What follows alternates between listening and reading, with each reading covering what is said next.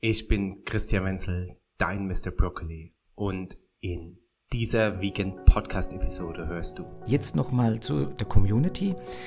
Die Community, miteinander schön zu essen, die nährende Gemeinschaft und die Gemeinsamkeit, denn die nährende Gemeinschaft, die reduziert All-Course Mortality. Das heißt, es hat sich gezeigt, Gemüse ist gesund, stimmt, aber das Miteinander, die nährende Gemeinschaft, die hat einen ähm, extrem starken Einfluss gehabt. Willkommen im Vegan Podcast, präsentiert von Mr. Brokkoli. Bei uns tauchst du tief ein in die Welt der pflanzlichen Ernährung, entdeckst die neuesten Fitnesstrends, erkundest die Geheimnisse der Langlebigkeit und berührst die Tiefe der Spiritualität. Wir bieten dir eine einzigartige Perspektive auf aktuelle Themen, unvoreingenommen und stets am Puls der Zeit. Und nun viel Spaß mit der neuesten Episode. Und entweder die fressen uns, die Darmbakterien, oder sie nähren uns. Pizza, Pasta, Cola, Ben. Ganz offiziell. Nach des Guten zu viel, zu viel Zucker, zu viel Süß oder zu viel Fruchtzucker schadet. Bisschen Honig, aber das war ein Heilmittel. Dann habe ich in Nepal den Leibarzt von Dalai Lama kennengelernt. Das war die Grundlage, dass er später gesund wurde. Dr. Kurt Mosetter. Arzt und Heilpraktiker. Er war sogar der Sportarzt für die Nationalmannschaft in USA.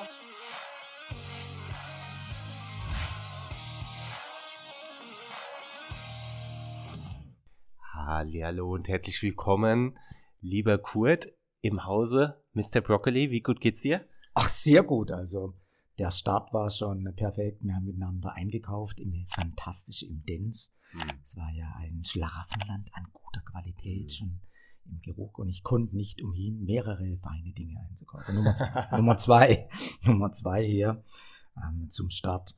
Wir haben Artemisia-Tee. Mhm. Wir haben einen fantastischen, wirkliche tolle grüne Tee, beste Qualität. Tiefgrün, Chlorophyll, also besser geht nicht. Mhm. Dann ähm, haben wir noch mehrere Dinge verköstigt, inklusive die Cashews. Wir haben ja die Cashew-Nüsse in einem Glykoplan. Es war eine Ampel, grün, gelb, rot, die war immer auf rot. Viele Menschen haben gefragt, wieso sind denn die äh, rot?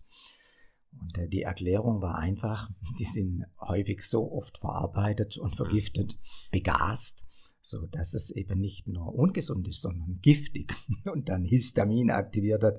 Das sagt weg mit. Aber jetzt habe ich bei euch gelernt, ey, es gibt eine ganz andere Qualität und die, auch, die gab es schon heute Morgen zum Essen. Und das war eigentlich schon das beste Frühstück. grüne, grüne Tee, Artemisia-Tee und äh, Cashews. Was will man mehr? Also mir geht's Also. äh, sehr gut. Und dann haben wir noch ähm, nette Kollegin, die mit dabei ist. Ähm, das verraten wir später. Also Traumtag. Perfekt. Also da sind wir schon mitten im Thema. Glykoplan hast du angesprochen. Es geht in diesem wunderbaren Video um das Thema Ernährung und wie wir uns wirklich artgerecht gesund ernähren können. Und da hast du einen wunderbaren, einfach zu verstehenden Plan entwickelt. Wie die Ampel ist da aufgebaut. Gron, äh, ja, rot, gelb, grün. Und erzähl mal, was dahinter steckt und warum wir eben diese grünen Lebensmittel essen dürfen und die roten eher meiden sollten. Ja, die Geschichte geht noch weiter zurück. Also als kleine Kinder hat sich unser Papa immer anders ernährt. Mit Weizenkeimlinge und mit Grünzeug und dann ähm, mit, ähm, also viele Dinge, die wir gar nicht so richtig verstanden haben. Also er hat die Fertiglasagne noch nicht äh, Genau. im Tiefregal Ja. gehabt, sozusagen. Genau, und ähm, das war damals so, äh, in Anlehnung an Weston Price, unverarbeitet und grün. Und wir haben halt anders gegessen. Wir haben gedacht, ja, ist ein bisschen verrückt. Viele haben gedacht, ja, der davon wird er auch nicht gesund. Wurde auch nicht, aber das war die Grundlage, dass er später gesund wurde. Dann habe ich in Nepal, Sikkim und Tibet den Leibarzt von Dalai Lama kennengelernt. Dann ein toller Ayurveda-Arzt, Dr. Mana. Und da gab es ein Programm für alle Patienten aus Europa, Japan und USA. Pizza, Pasta, Cola, Ben, kein Zucker, ähm, keine Süßgetränke, keine Fruchtsäfte und zu meinem Entsetzer, viele Früchte wurde verboten. Da habe ich gedacht, wow, also die Vitamine.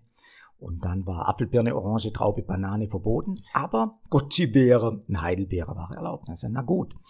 Dann haben sie mir erzählt, also Gott, wenn du wirklich auf den Berg möchtest, gibt's kein Reis und kein Brot und keine Kartoffeln, sondern es gibt immer Suppe mit Linse, Kichererbse, lang verkocht. Gie.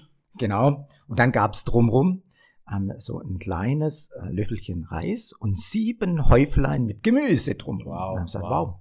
schmeckt gut und tatsächlich hm, wird man stark. Dann war es schwierig, das zu übersetzen in unseren Kulturkreis. Und dann haben wir gesagt, okay, nennen wir das einfach natürliches Essen. Mhm. Aus der Evolution abgeleitetes natürliches Essen, Natural Eating. Und dann ist es für Menschen einfacher, wenn sie Spielregeln kriegen.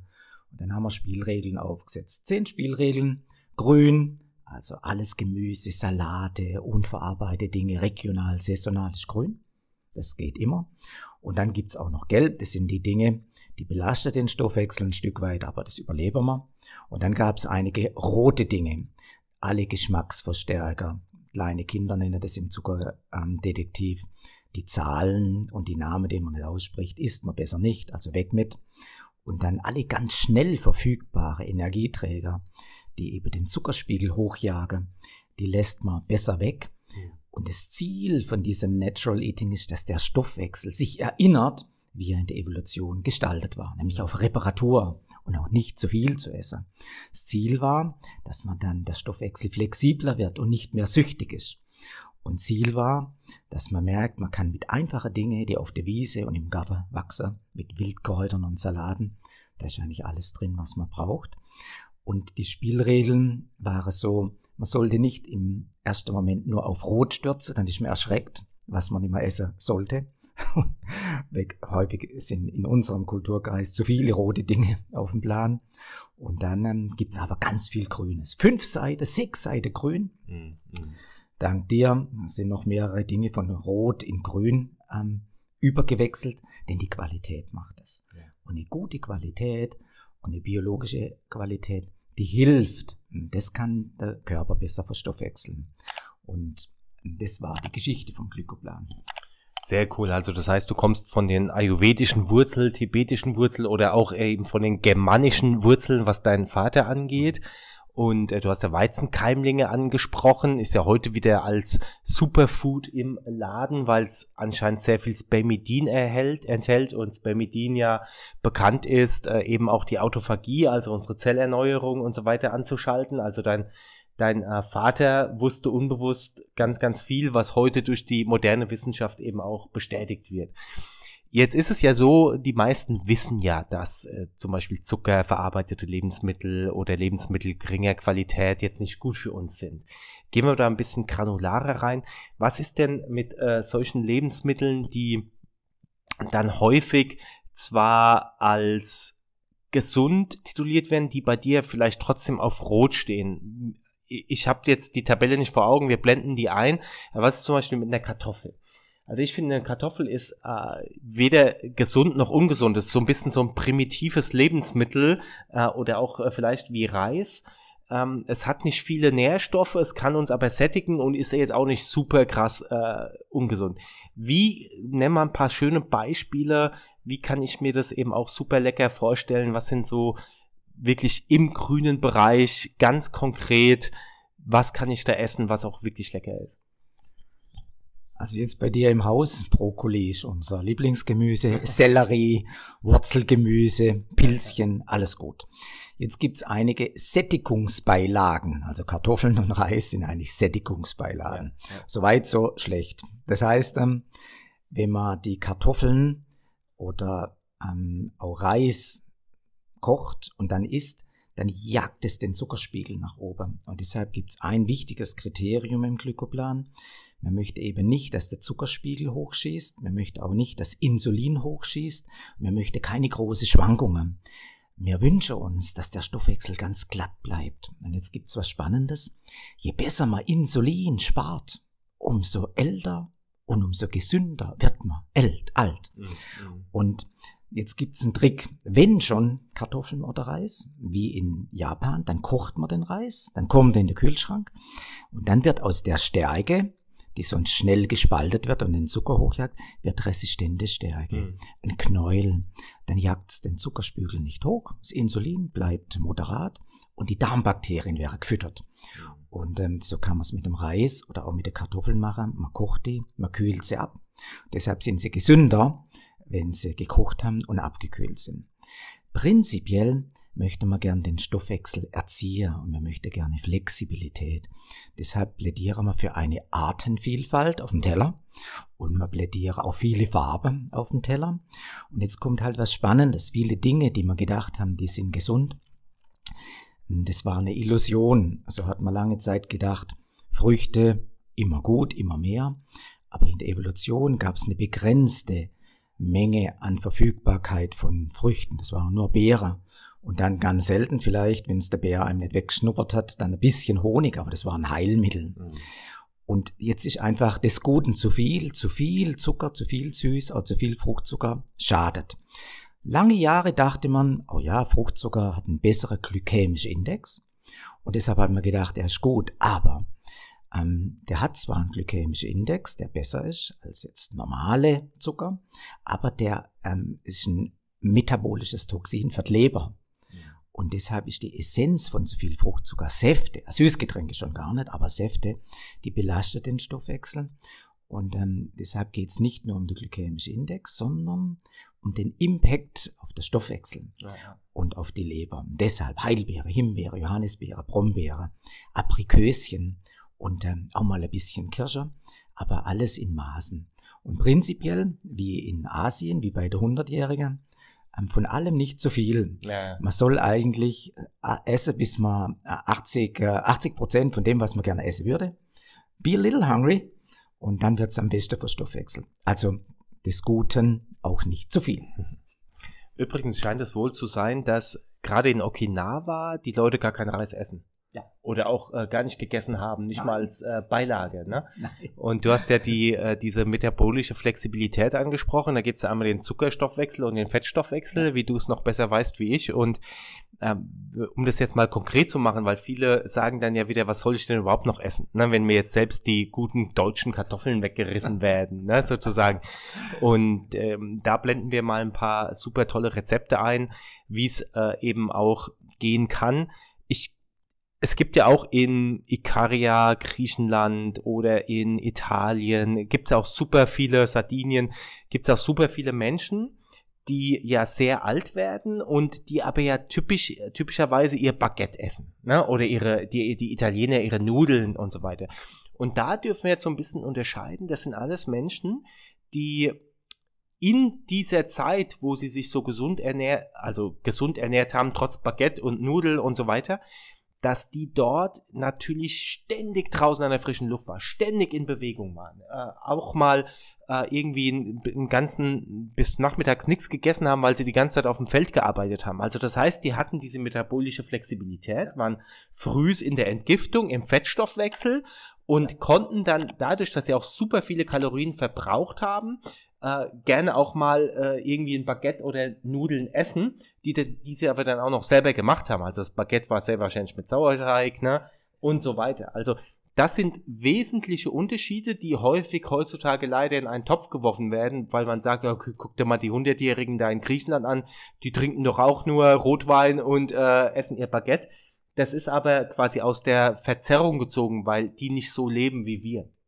Ganz und das genau. sind ganz, ganz wichtige Dinge, weil dann kann ich auch diesen Glykoplan, den du richtigerweise auf unseren Lifestyle adaptiert mhm. hast, hervorragend anwenden. Wenn ich also den ganzen Tag im Büro sitze, früh schon ein Frühstück genommen habe, ähm, dann sollte ich eher den Glykoplan anwenden. Wenn ich aber den ganzen Tag an der Sonne bin, arbeite, körperlich aktiv bin und abends zusammen mit meiner Familie, dann kann ich mir auch mal äh, äh eine Nudel gönnen. Und dann ist es übrigens auch einfacher, wenn ähm, du in Community ist, auf diese 80% Sättigung zu achten, weil ich merke es jedes Mal, wenn ich alleine esse, esse ich sehr viel mehr, wie wenn ich in Community esse, wo ich mich, wo ich mich unterhalte, wo ich dann automatisch langsamer esse und dann ist auf einmal eine Dreiviertelstunde, eine Stunde rum und ich fühle mich auf einmal satt und ich habe nicht mal einen ganzen Teller gegessen. Ne? Ja.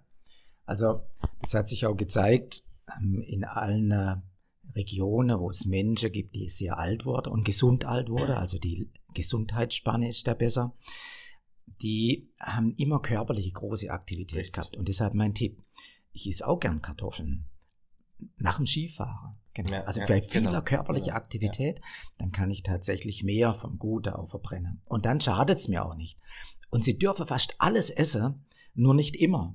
Und dann kommt es noch ähm, aufs Momentum und die Kombi an. Aber wenn man den ganzen Tag wenig bewegt und dann sich dann erschlägt mit kurzkettige Kohlehydrate, dann ist die Bratpfanne auf dem Kopf. Ja, ja, ja. Und zum Brot noch, die haben ähm, im Schwarzwald, aber auch im Lötschtal, dann ähm, auch in ähm, Italien, haben die ein Sauerteigbrot gehabt. Und dann kann man mit dem Urweizen oder mit dem Urdinkel oder mit dem Urrocke ein Sauerteigbrot machen ähm, oder ein Baguette machen. Und dann hält es lang. Das, das schimmelt eben nicht.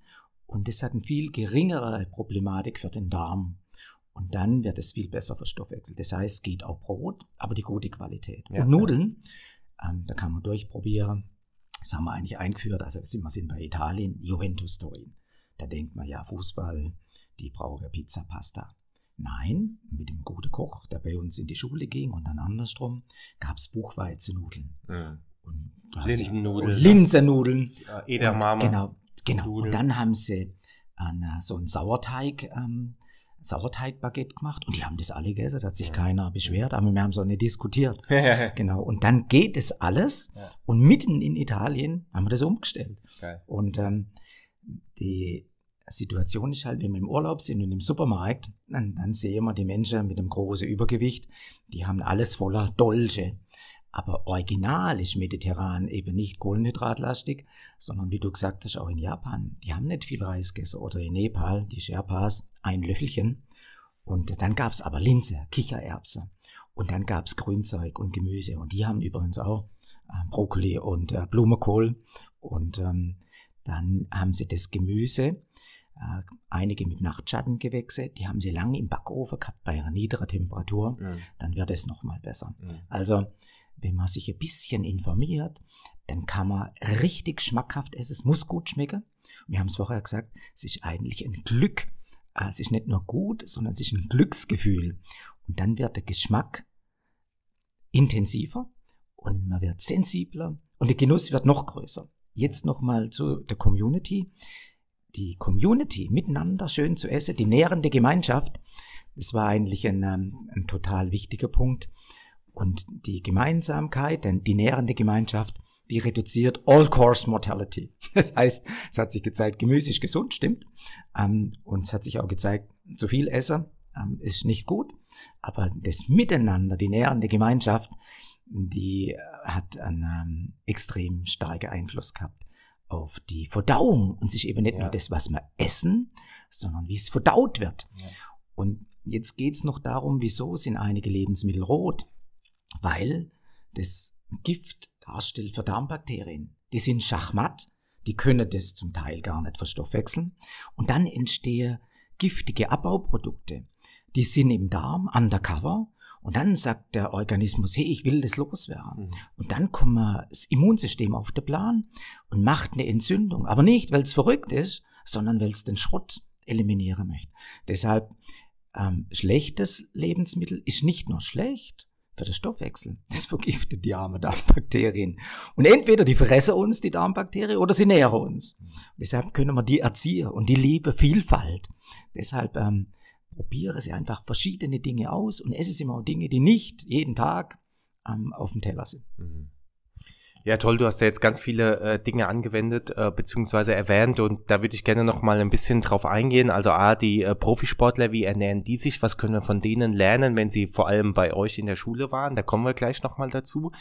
Äh, B, aber auch noch mal diese Communities und wenn wir zusammen sind. Heute ist ja eher der Trend, äh, alleine zu sein, ne?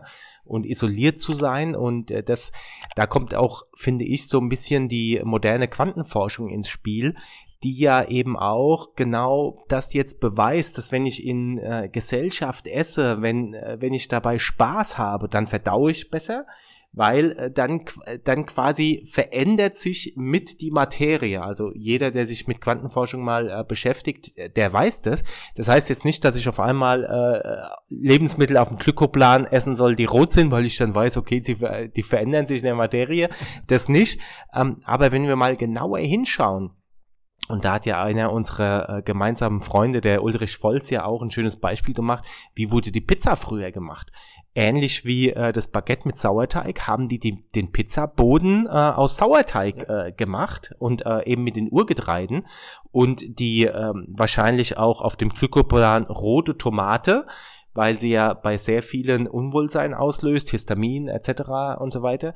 Die haben die dann quasi im Druck äh, in diesem Dampfgarkocher richtig krass äh, lange gekocht, ja. dass diese auch aus den äh, aus den Hülsenfrüchte die Antinährstoffe rausgehen und dann sind sie eben viel besser verdaubar, dann äh, können wir sie auch aufnehmen. Ne? Also genau, guck da genau hin.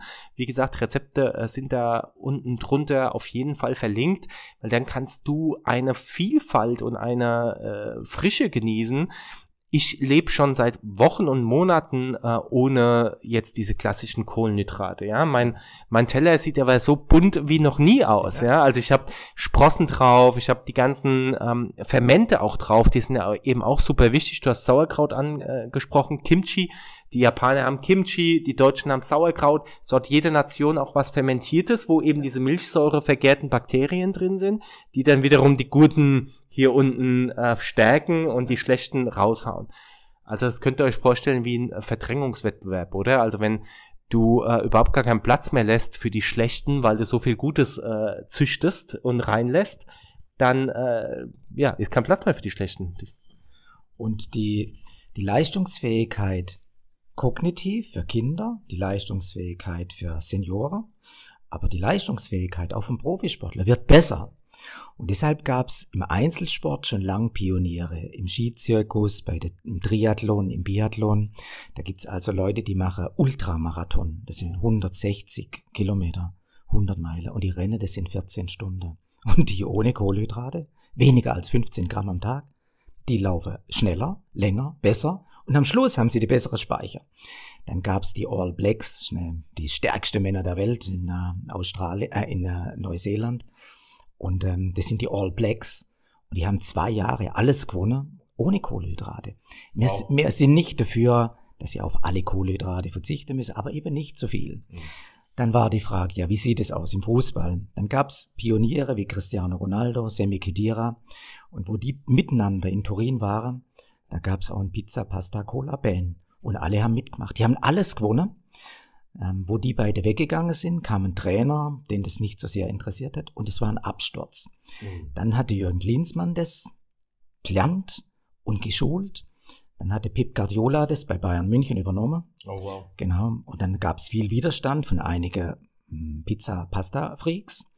Und ähm, wo er dann nach äh, 2016 nach Manchester City ging, gab es Pizza, Pasta, Cola Band. Ganz offiziell. Und heute noch, das ist Nachlese, wenn einer 50 Gramm Übergewicht hat, dann kommt er auf die Tribüne. Denn der Stoffwechsel leidet dann. Dann wird er schneller sauer, dann gibt es mehr Ammoniak und die kognitive Performance leidet. Also die beste Qualität bringt man dann, wenn man nicht zu so viel vom Schlechten hat und nicht so einseitig. Aber eines zu der Community, die essen miteinander, mindestens zweimal am Tag oder dreimal am Tag.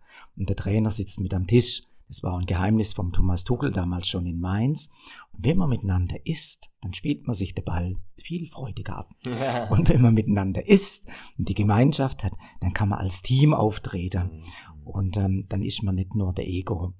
Also, dann gehen wir zum Handball. Ähm, es war ja gerade äh, Europameisterschaft. Und ähm, wenn man in der Kabine ist, bei der Dänen und bei der Schweden und bei der Franzosen, dann gibt's da Wasser. Mhm. Ja, Wasser. Und viele Spieler, nehmen wir jetzt auch den Trainer von der Franzose, der, ähm, G, äh, der Gilles Guillaume, der ähm, hat als betroffener Spieler schon gelernt, dass einfach Zucker und Süßgetränke ihm nicht gut tun. Der Sehnen, der Muskel und der Faszien. Und die Dänen und die Schweden auch. Aber verblüffenderweise haben wir in der deutschen Nationalmannschaft ganz andere Dinge gehabt in der Kabine. Und ähm, Deshalb sieht man die kognitive Leistungsfähigkeit und die Ermüdung und die Spritzigkeit, die hängt mit der Ernährung zusammen. Nicht nur im Einzelsport, nicht nur im Ausdauersport, ähm, sondern auch im Spielsport. Letztes noch, ähm, das erfolgreichste Zentrum für ähm, Profisport. Eines der besten in Europa gibt's in der Schweiz, in Kam. Marco Toigo ist da der Chef. Und da gibt's athletische Entwicklung. und athletische Gesundheit und äh, Schulung. Und inzwischen kommen alle gute Skifahrer von ihm. Da gibt es sieben Köche. Wenn man sagt, oh, Diätköche. Nein, keine Diätköche. Die kochen einfach natürlich. Und da gibt's einfach keinen Schrott, kein Zucker, nichts Süßes, keine kurzkettige Kohlehydrate. Das ist einfach nicht vorhanden. Dann haben sie ihn gefragt, ja, und wenn einer das will? So, das will keiner. Und sonst fliegt er raus. Geil. Das heißt, ähm, im Profisport ist das eines und unser Wunsch ist, dass eben auch Kinder und Jugendliche schon lernen, ähm, dass das so eine wichtige äh, Komponente ist für die Gesundheit im Gehirn, für die Gesundheit im Bauch, für die Gesundheit von den Muskeln und von der Knochen. Und dann wird automatisch nebenher die Leistungsfähigkeit auch im Kopf besser. Schaltet da bezüglich der Kinder auf jeden Fall in das nächste Video rein, denn da machen wir mit einer Expertin auch noch ein Video dazu. Und ich würde noch mal ganz kurz zu den Leistungssportlern gehen, weil ich das total spannend finde. Du bist ja wirklich da ganz nah dran. Du hast mit Jürgen Klinsmann gearbeitet, äh, mit der Hoffenheim, mit vielen anderen äh, Athleten und auch äh, Vereinen. Und du hast das Beispiel jetzt mit äh, Deutschland äh, in der Europameisterschaft erwähnt, die ja, glaube ich, Vierter geworden sind, richtig? Mm warum sind sie Vierter geworden und immer nur mit ganz wenigen Toren verloren? Ich denke, dass das ein kleines Beispiel, das du gerade erwähnt hast, das macht den Unterschied. Das, das, das macht den Switch. Das ist das Quäntchen. Und wenn du dich da wieder siehst und äh, häufig mal denkst, okay, früher hatte ich noch eine Stunde mehr Leistungsfähigkeit im Büro oder äh, früher haben sich die Kinder doch besser konzentrieren können in der Schule oder die konnten drei Stunden Sport machen statt jetzt nur noch eine halbe Stunde das sind diese kleinen Entscheidungen, kleinen Dinge im Alltag, die da immer wieder auch aufkumuliert werden. Ne? Und ähm, jetzt so ein Verein wie Hoffenheim oder auch äh, andere Vereine, die so aufstrebig sind, wie genau ernähren die sich? Da wird es ja immer Spieler geben, die sagen, hey, ich laufe einen Haufen, ich muss meine Spaghetti essen äh, und so weiter. Aber was sind die, was sind, was sind da die Tricks außer denen, die du schon erwähnt hast? Also das Geheimnis war sicher Kochkurse. Das mhm. heißt, gute Küche. Wir haben auch von der Küche gelernt und es muss gut schmecken. Ja. Und es war eigentlich äh, in Leipzig, zweite Liga noch so, ein guter Koch. Dann haben wir die Küche dort geschult. Dann gab es Kochkurse für die Spieler und für ihre Frauen und Freundinnen. Dann haben die Rezepte ausgetauscht. Und es braucht eine Schulung und ein Erfahrungslernen. Und dann gab es solche, die haben ein bisschen mehr Schwierigkeiten gehabt, die haben gern Döner gehabt, aber die anderen Spieler haben die dann positiv angesteckt und eingeladen. Und deshalb braucht Schulung und Kochkurse. Und inzwischen ähm, läuft es einfach rund und ähm, die Spieler merken, was ihnen gut tut. Einen hat man mal gefragt, ja, ob er denn nie sündigt. Also, er will nicht sündigen, aber zweimal im Jahr ist er eine Currywurst seiner Oma zuliebe. Tja. genau. Und dann gab es einige Spieler, die dort auch umgestellt haben auf vegan. Auch das geht, wenn ich mich gut informiere und welche gute Qualität hat. Wildkräuter mhm. und viele Gemüse und Kichererbsen, die sind auch reich an Protein.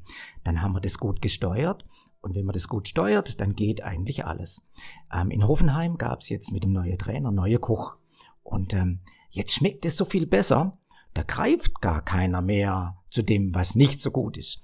Hm. Und der Durchbruch war, so hat der Ralf Rangnick das bezeichnet, wo die Spieler aus, ähm, aus dem Trainingszentrum das Essen mit heimgenommen haben. Für ihre Frauen und für ihre Mamas und für die Kinder. Das und äh, genau, das war die beste. Und, ähm, aber wichtig ist, es muss gut schmecken. Und auch in Turin hat keiner gejammert. Ähm, und es geht nicht um Verbote, sondern man verbietet das Bessere an und man, im Kochkurs tauscht man sich aus. Mhm. Und ich glaube, das ist wichtig. Ähm, eine wichtige Maßnahme auch, wenn die Führungsetage nichts davon weiß, dann ist so, wie wenn der Papa nichts weiß, dann ist die Frage, wie viel die Kinder wissen. Mhm. Und ein tolles Beispiel noch war der Bernhard Peters, Nationaltrainer der Hockey-Nationalmannschaft. Und die Hockey-Nationalmannschaft hat ja über einige Jahre alles gewonnen. Und da gab es dann auch Glykoplan. Und dann ähm, miteinander das Essen. Die Hockeyfrauen haben schneller reagiert als die Männer. Aber nachdem die besser waren, haben sie die Männer angesteckt. Und dann haben die aus der ähm, Leistungssteuerung die Athletiktrainer Stefan Mücke, der hat das beobachtet. Dann haben wir das alles gemessen. Dann wurde die immer besser. Und ähm, dann gab es selbst am Abend halt ähm, nicht Pizza, Pasta und äh, was schnell geht, sondern ein differenzierteres Essen. Da hat man ein mhm. bisschen anders eingekauft. Und die Spielerinnen und Spieler von 2004 und 6 und 8, die machen das heute noch. wenn sie heute Trainer sind äh, von der Jugendmannschaft, dann integrieren sie das. Das ist also ein Lernprozess. Und wenn man es lernt, kann man es andere vermitteln.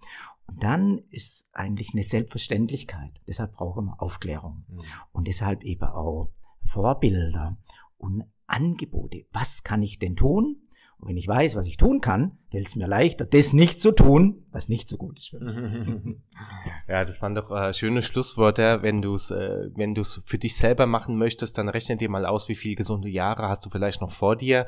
Männer werden im Schnitt in Deutschland 78, Frauen im Schnitt 81, aber sind auch im Schnitt zwischen 10 und 15 Jahre krank oder mit Schmerzen äh, versehen. So, und jetzt äh, kannst du ja für dich ausrechnen, wie alt bist du gerade chronologisch und wie viele Jahre hast du noch zu den 78 oder 81 und dann ziehst du mal 10 bis 15 Jahre davon ab. Dann wirst du relativ schnell feststellen, uh, das äh, ist knapp. Und daher, wenn du jetzt umsteuerst und Glücksplan äh, dir ein bisschen aneignest, mit Freude, mit Genuss äh, ist, mit Dankbarkeit ist, dann bist du nicht nur auch ein tolles Vorbild äh, für dich selber, dein Gehirn funktioniert nämlich dann besser und du fühlst dich wohler, weil dann wieder gewisse Gene angeschaltet werden, ne, die dann wiederum gewisse tolle Hormone ausschütten, äh, sondern du bist natürlich auch ein Vorbild für die kommende Generation, die hier einiges natürlich auch äh, rumzureißen hat, äh, ne, wenn wir unsere Natur anschauen, wenn wir unsere Gesellschaft anschauen. Und die brauchen Kraft, die brauchen Konzentration, die brauchen Fokus, die, die müssen in ihrer Kraft sein. Und äh, Nutella und Co. lässt eigentlich eher äh, starke Männer schwächer werden. Genau. Und Nüsschen. Cashews, Walnüsse und äh, Grünzeug und grüne Tees und äh, Heidelbeere, Himbeere, Johannisbeere ähm, und ähm, auch Kräuter aus dem Garten. Selbst der Löwezahn kann man essen. genau.